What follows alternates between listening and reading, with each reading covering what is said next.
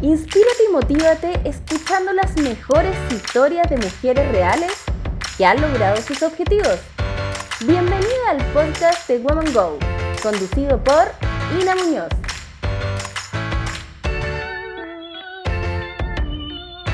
Hola, hola chicas, ¿cómo están? Bienvenidas a este quinto ya capítulo del podcast de Woman Go.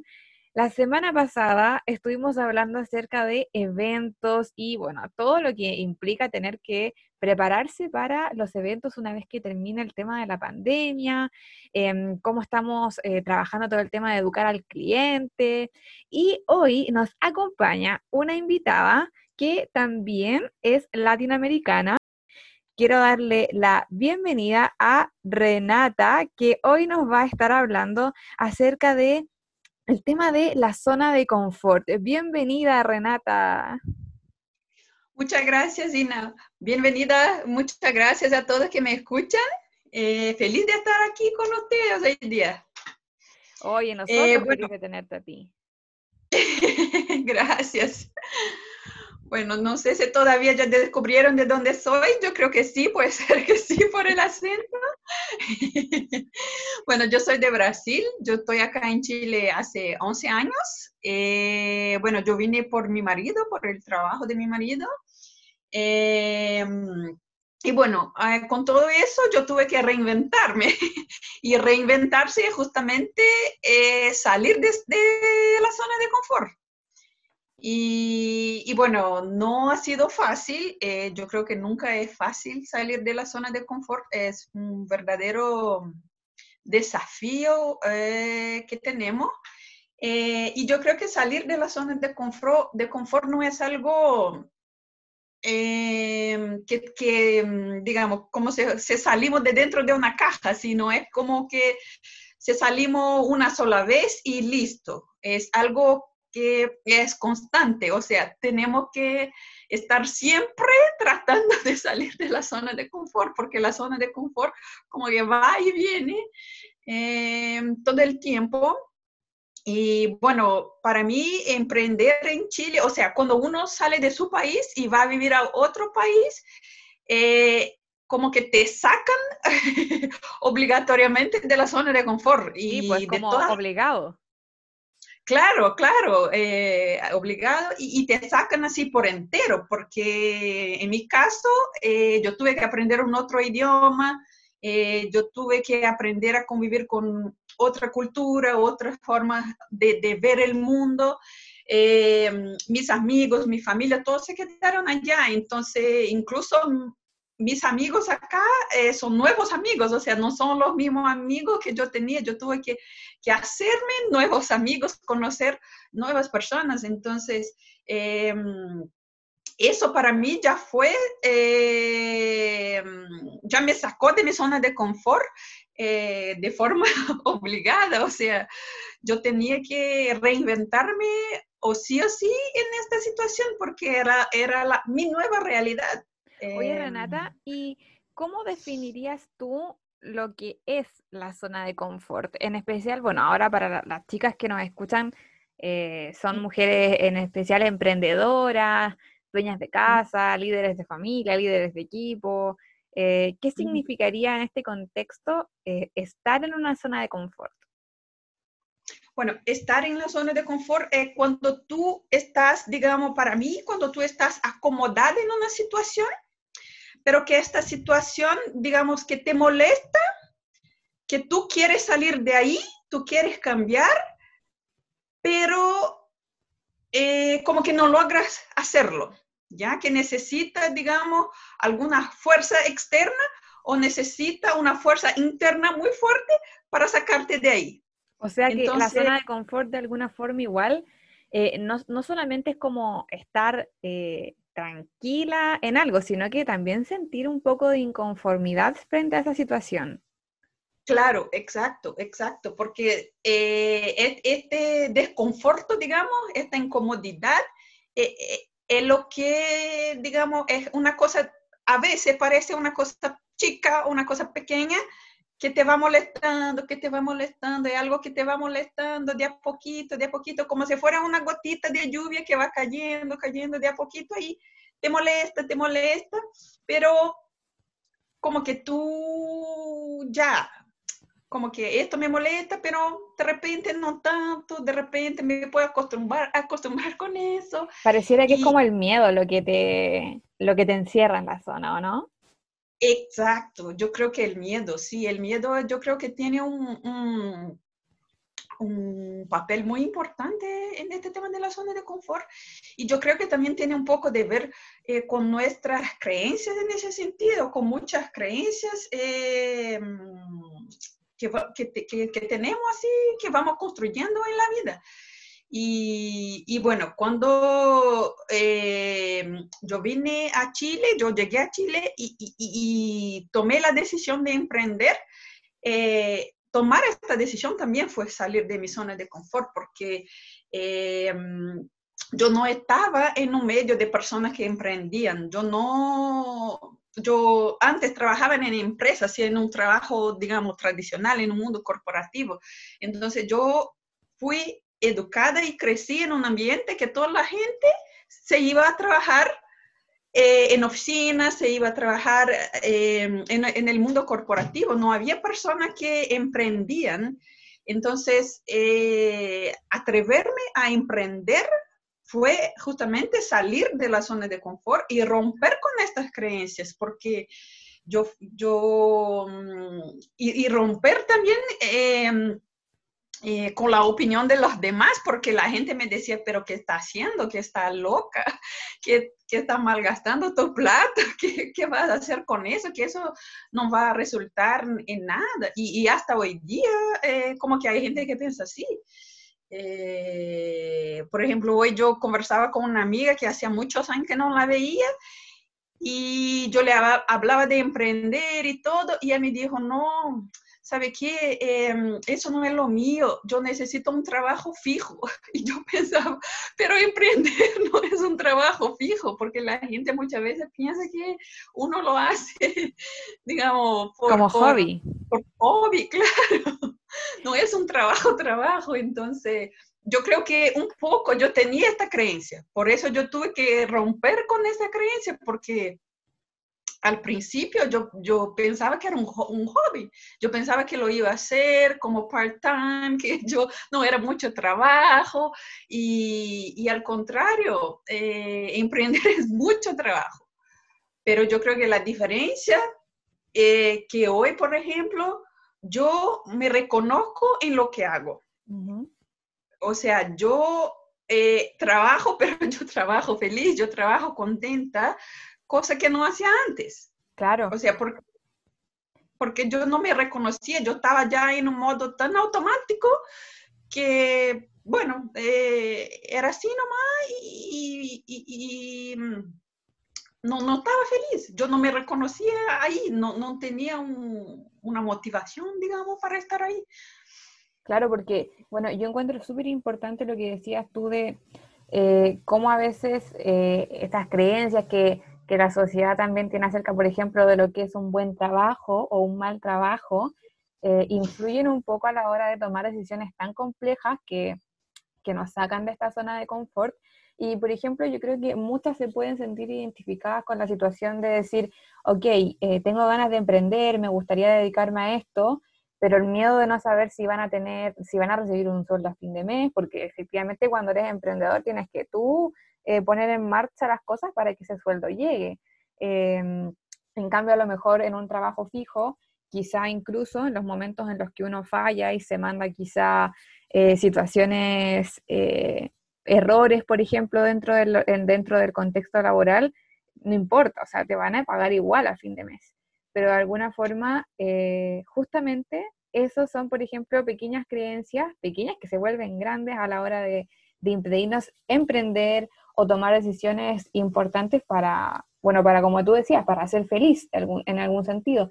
Y ahí te quiero también preguntar, porque tú escribiste un post hace poco en Woman Go, donde tú hablabas acerca de que tú te reconoces como una persona introvertida y que a la hora de tener que emprender, bueno, eh, pareciera ser eh, también hay quizá hay una creencia que la gente, que la gente extrovertida pareciera ser que le va mejor, porque, porque puede hacer contactos, hablar con mucha gente, mostrarse frente a una cámara, y pareciera ser que le va mejor, pero en realidad tú también escribías un poco que, em, que desde, desde ser introvertida y salir un poco de esta zona de confort de, bueno, eh, primero dejar de pensar que una, al ser introvertida, pareciera que tuviese un defecto, porque todo lo contrario. Yo comparto mucho tu opinión de lo que tú escribiste al decir que eh, ser introvertida, bueno, no, no es algo malo, es una característica que uno tiene.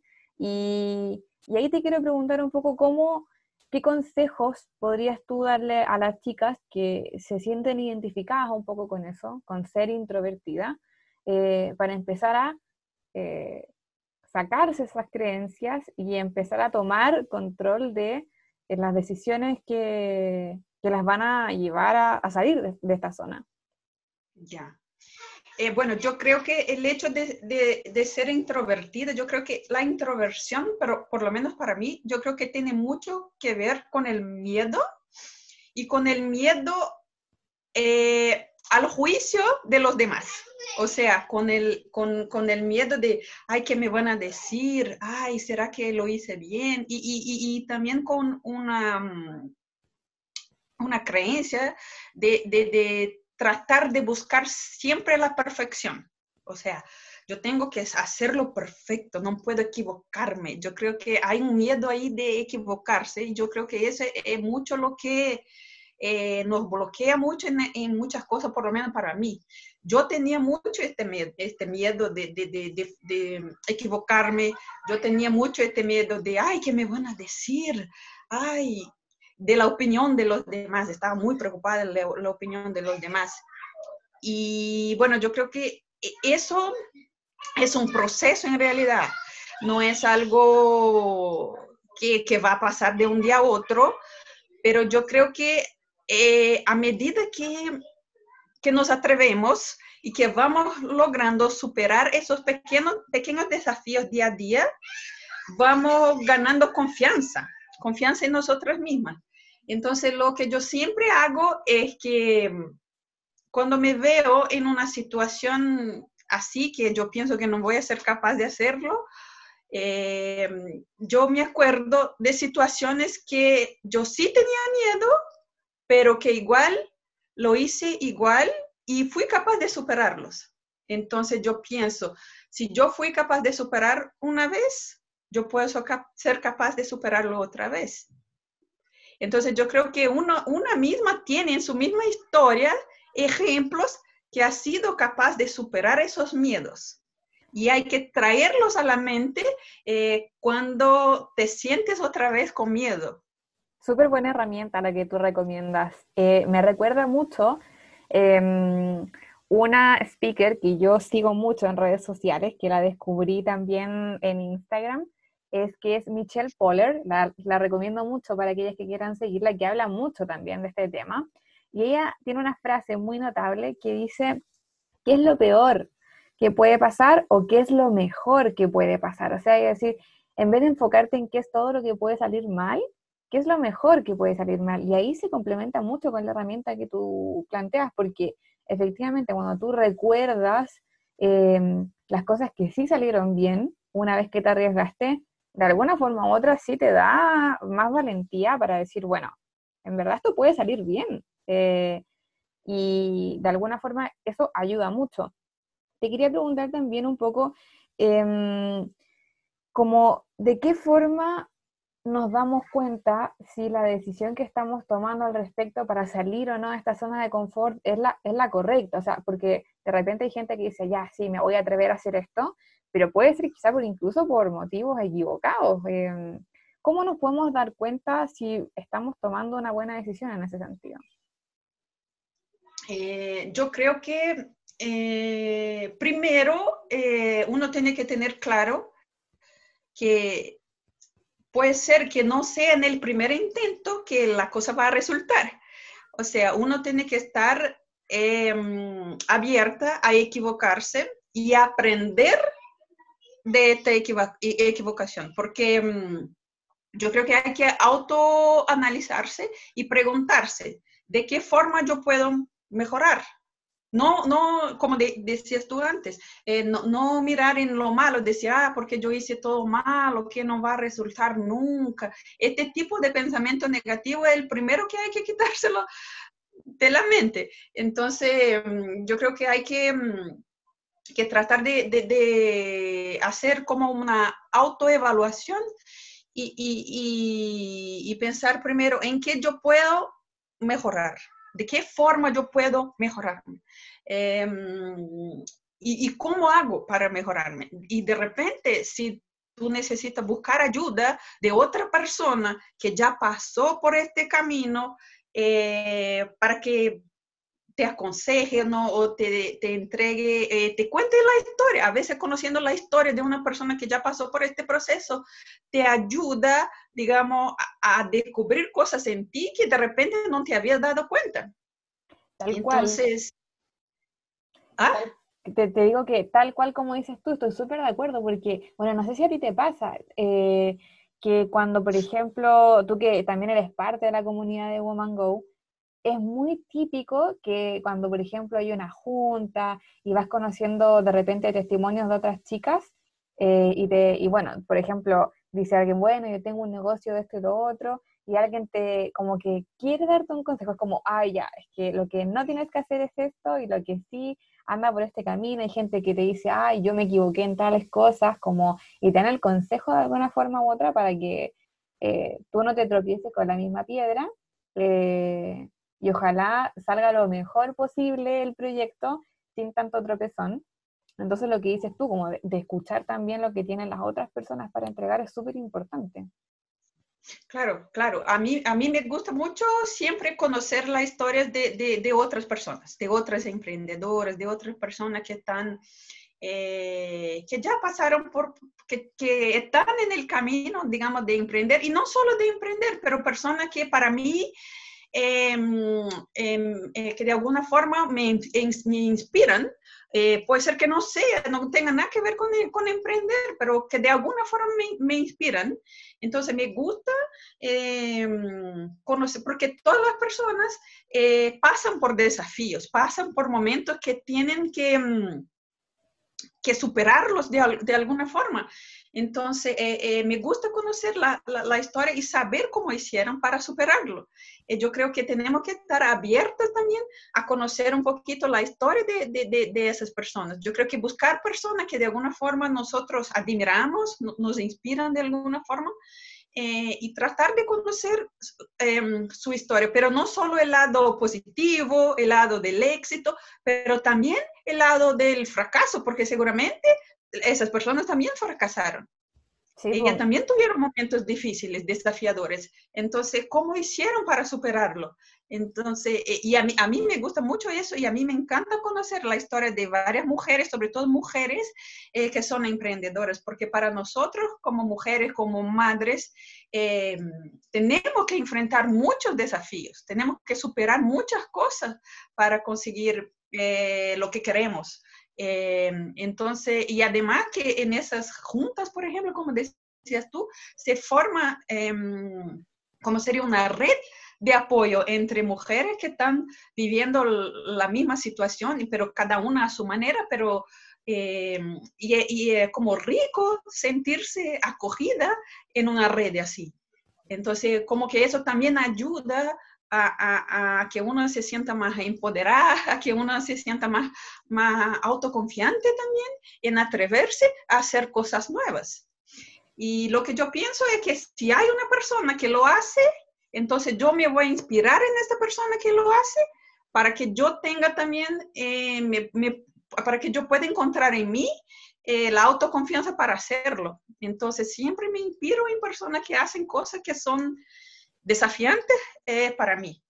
Oye, y eso me interesa mucho. Cuéntanos un poco de alguna, algunas mujeres que tú admiras mucho, que a lo mejor sigues en redes sociales o que has leído algún libro sobre ellas. Cuéntanos de algunas para que también nosotras podamos empezar a, seguirlas.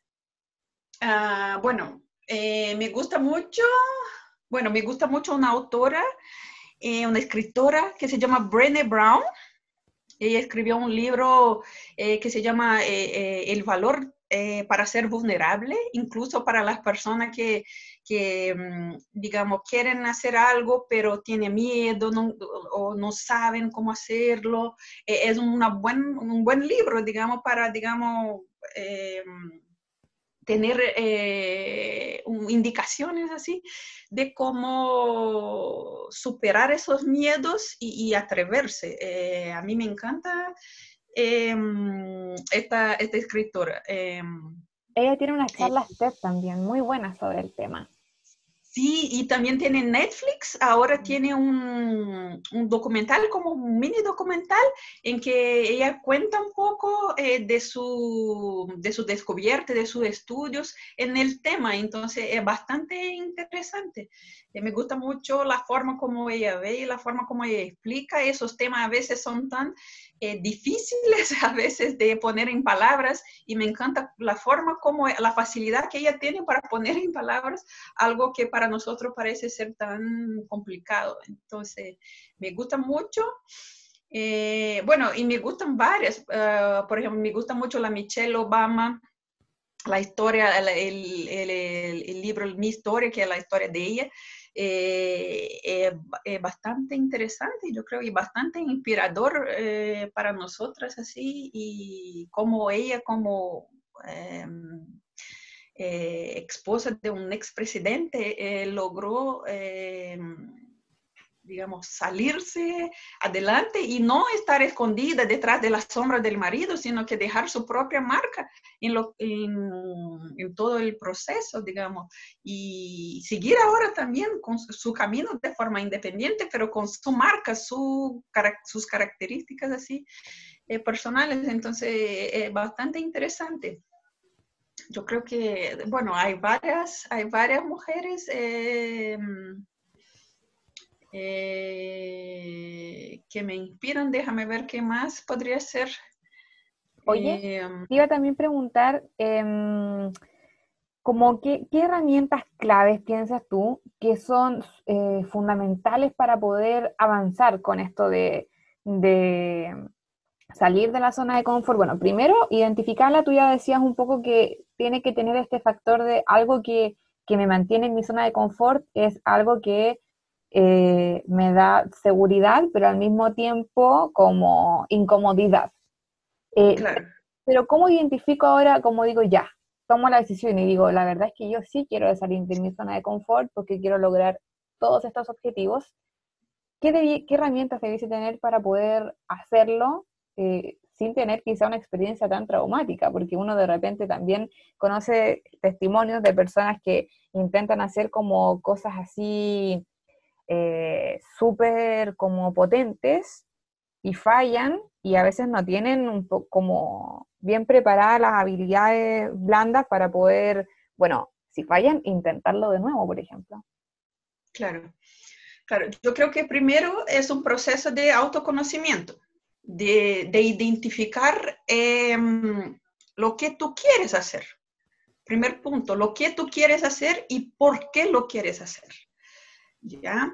Eh, y, bueno, yo empecé por, por, el contrario, yo no identifiqué lo que yo quería hacer, pero yo sabía lo que yo no quería hacer y, y yo no, y lo que yo no quería para mí. Entonces yo empecé por, por, el, por el otro lado. Y yo creo que está bien también saber lo que tú no quieres y saber lo que te molesta. Y, y, y yo creo que y eso es un ejercicio que uno tiene que hacer escribiendo, o sea, tiene que tomar nota de todas esas cosas y no dejarlo solo en, en, la cabeza, porque ahí tenemos otras ideas, otras cosas y nos perdimos mucho entre tantas informaciones. Y además escribiendo, yo creo que uno tiene una visualización mejor. Eh, eh, de esos temas. Entonces, eh, al escribir, eh, yo creo que como que parece que se va dando, se va dando forma a la cosa. Es muy real, eh, es, es, muy real. Muchas chicas, bueno, la industria de la papelería, yo me atrevería a decir, sin tener tanta información al respecto, que la sostiene un 90% de las mujeres que compran y compran y compran libretas, bueno, compramos, compramos libretas, porque de alguna forma u otra anotar las cosas y visualizarlas pareciera ser algo como tan incluso primitivo del ser humano. Es decir, si nosotros pensamos en los hombres de las cavernas, lo anotaban en, en, la, en las cuevas, necesitan de alguna forma visualizar, como dices tú, las cosas. Entonces, qué importante es como lo que dices tú de, de, pensar, bueno, eh, tengo este problema, lo anoto y anoto las cosas que me están molestando, esas que me están de alguna forma incomodando, pero no las anoto para después, bueno, cerrar la tapa del cuaderno, sino que las anoto en un lugar en donde yo pueda visualizarlas y recordarlas constantemente. Claro, claro, y yo creo que hay que, hay que ir como revisitando estas informaciones eh, muchas veces, incluso para ver eh, cómo una va avanzando. Porque mm, nosotros después, después de, no sé, de seis meses, después de un año de estar en este proceso, puede volver y, y mirar y decir, mira, cómo yo he avanzado o cómo yo he logrado superar ciertos desafíos, porque hay muchos momentos Em, que a veces nos, como ahora con este tema de la pandemia, que a veces nos quedamos muy bajoneadas, eh, podemos, em, digamos, eh, recuperar nuestro ánimo y, nuestra, y nuestras fuerzas, em, eh, revisitando este proceso inicial y ver cómo, cómo fuimos avanzando en el proceso y entender que es un proceso. Porque mm, nosotros hoy yo creo que vivimos una sociedad muy inmediatista, entonces eh, este tema de, de enfrentar y, vivir con los procesos como que es algo que eh, parece que perdimos la costumbre de, de, de, aceptar que hay procesos hoy día, eh, no sé, creemos mucho que apretar un botón y ya, todo está, tenemos todas las respuestas. Y, pero nosotros como seres humanos no somos así, necesitamos pasar por todo un proceso em, para, para, digamos, ir evolucionando y, entender eh, que es un camino. Eh, no es algo que pasa de un día a otro. Entonces, yo creo que tener esos apuntes nos hace bien también para ver cómo vamos evolucionando en el tiempo qué vamos ganando con esa experiencia, porque al final uno no solo gana desde el punto de vista, mm, digamos, financiero o del éxito, no sé, pero ganamos también como personas, de nuestro crecimiento personal, porque eso todo nos va enseñando, todo este proceso nos va enseñando y de, y de repente despertando eh, nuevas habilidades que nosotros ni teníamos idea, idea que las teníamos. Claro. Entonces, o desarrollando nuevas habilidades de repente. Em, entonces, por eso es bueno ir, y guardando, yo guardo todos mis apuntes también, yo tengo varias libretas y yo guardo mis ideas, las cosas que me gusta escribir, entonces guardo la idea que tengo y, y, cada cierto tiempo las voy eh, leyendo otra vez, como que para ver cómo, cómo yo fui eh, evolucionando y qué he aprendido de todo eso. Entonces, eh, yo creo que el, hecho de escribir tiene muchas, eh, como muchos beneficios, no puede traer muchos beneficios en este proceso. No, lo encuentro espectacular todo lo que mencionas. Seguramente muchas chicas van a sentirse identificadas, bueno, que es algo que digo en todos los podcasts, creo, que digo que las chicas se van a sentir muy identificadas, pero es que es verdad, porque finalmente el testimonio de todas ustedes es muy cercano a la realidad y quiero quedarme con algunas ideas que tú diste a modo de resumen para que las que se perdieron en algún momento del capítulo también ahí puedan tomar su apunte si quieren. Em, y un poco también repasar algo que dijiste al principio acerca de, por ejemplo, tú decías que cuando uno es muy tímida, eh, tiende a a veces como compararse y todo eso. Y hay mucho ojo, chicas, porque, por ejemplo, uno piensa que eh, las personas que uno ve en Instagram, que a lo mejor tienen, eh, por ejemplo, mucha personalidad para hablar frente a la cámara, pero no sabemos cuántas veces tuvo que grabar ese video, por ejemplo, para subirlo. Uno no lo sabe y uno piensa que le salió bien a la primera. o hay chicas que a lo mejor tienen mucha personalidad para ciertas cosas y mucho poder para otras. O sea, em, es una cosa que uno no logra identificar a priori, entonces compararse puede ser a veces muy nocivo para poder realmente salir de esta zona de confort porque creemos que tenemos que hacerlo igual de bien que la otra persona. Eh, me quedo un poco con esa idea y lo que dices tú, esto del el historial, y también ahí quiero añadir una cosa muy patudamente, eh, y es que el otro día yo leía y comentaba también eh, con el equipo de trabajo que decían que con esto de la cuarentena como que la rutina mataba, decían como que hoy esto de la rutina uno lo mata, y la verdad es que yo leí algo que me dio mucho sentido para verlo de otra forma, yo digo, a veces la rutina, y esto no lo digo yo, lo, leí y me hizo mucho sentido, cuando, cuando la rutina se hace con propósito y se hace con amor, no mata, eh, la rutina puede ser muy buena si es que la sabemos ocupar a nuestro favor. Y, por ejemplo, tú decías esto de, bueno, anotar las cosas que vemos para ver nuestro progreso, bueno, eso sin duda que una rutina nos lo va a entregar, porque vamos a lograr identificar ciertas cosas eh, que nos van a ayudar a decir, ah, bueno, aquí es donde tengo que mejorar. Pero cuando hacemos acciones como sueltas, sin propósito, eh, sin un objetivo claro, nos va a costar un poco más identificar esa, esas debilidades y, bueno, saber de qué forma podemos mejorar Así que no, sé si tienes alguna otro comentario final para ir cerrando. Eh, yo creo que eso que dijiste de la, de la, rutina es bastante interesante porque yo estoy leyendo un libro de un filósofo, eh, de un, profesor y filósofo brasileño que yo, justo él hablaba del tema de la rutina. Y él decía, la rutina no es, no es eh, digamos, algo malo. lo que eh, nos, muchas veces nos molesta es la monotonía. Porque la rutina tiene que ser hecha. Por ejemplo, si vamos a subir a un avión, nosotros esperamos que todos los pilotos, los copilotos, todos los, involucrados hayan cumplido con ciertas rutinas, ciertos procesos para que, hacer que todo salga bien. Eh, lo mismo un doctor cuando va a hacer una cirugía. Nosotros esperamos que todo el equipo haya cumplido con cierta, ciertos procesos, cierta rutina para que todo salga bien. Entonces la rutina es parte, es parte del proceso. El tema, yo creo que lo que, lo que nos molesta es justamente la monotonía. Y la monotonía yo creo que tiene mucho que ver con el hecho de no tener un porqué justamente definido. Porque si tú tienes el por qué, eh, este por qué es lo que te va a motivar.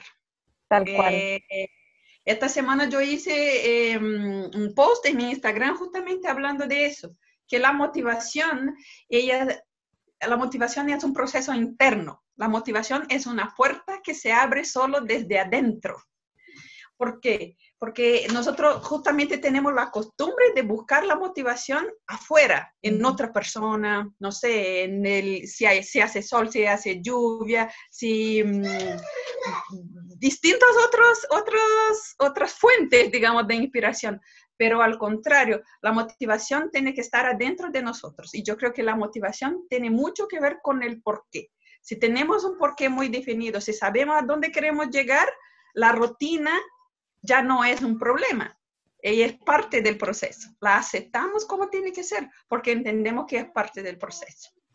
Genial. Oye, encuentro que este capítulo quedó súper interesante ahí para las que quieran incluso volver a repetírselo después porque hay muchas cosas que tú nos comentaste em, sobre el tema de, bueno, cómo salir de la zona de confort, em, cómo hacerlo de forma... Eh, no quiero, no, sé si decir exitosa, pero sí de alguna forma que sea provechosa. Yo creo que esa es un poco más la, palabra que, quiero usar. Em, y bueno, cerramos también, nos fuimos por un tema súper interesante que se complementa con, todo esto de salir de la zona de confort, y es que algunas de las herramientas que nos van a ayudar a, a reconocer cómo salir de ella y cómo hacerlo de forma adecuada, justamente la rutina, ir anotando las cosas, ir anotando las ideas, Em, tener un objetivo claro. Así que te agradezco, Renata, por acompañarnos en este capítulo. Invito a todas las chicas a que empiecen a seguir la red social de Natalia. Vamos a dejarla en, en los posts en donde estamos difundiendo también los capítulos y que nos escriban en Instagram, nos cuenten qué chicas les gustaría que entrevistáramos, sobre qué temas les gustaría que habláramos, porque ya van quedando menos capítulos para el cierre de esta primera temporada del podcast. Les agradecemos a todas que le hayan dado play y le agradecemos a Renata por su presencia. Muchas gracias.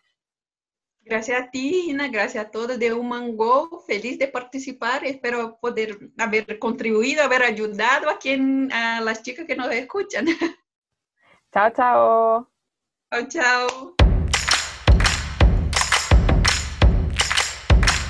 Escuchaste la inspiración y motivación semanal con Nina Muñoz. No te pierdas nuestros próximos episodios suscribiéndote en revistagumandou.com.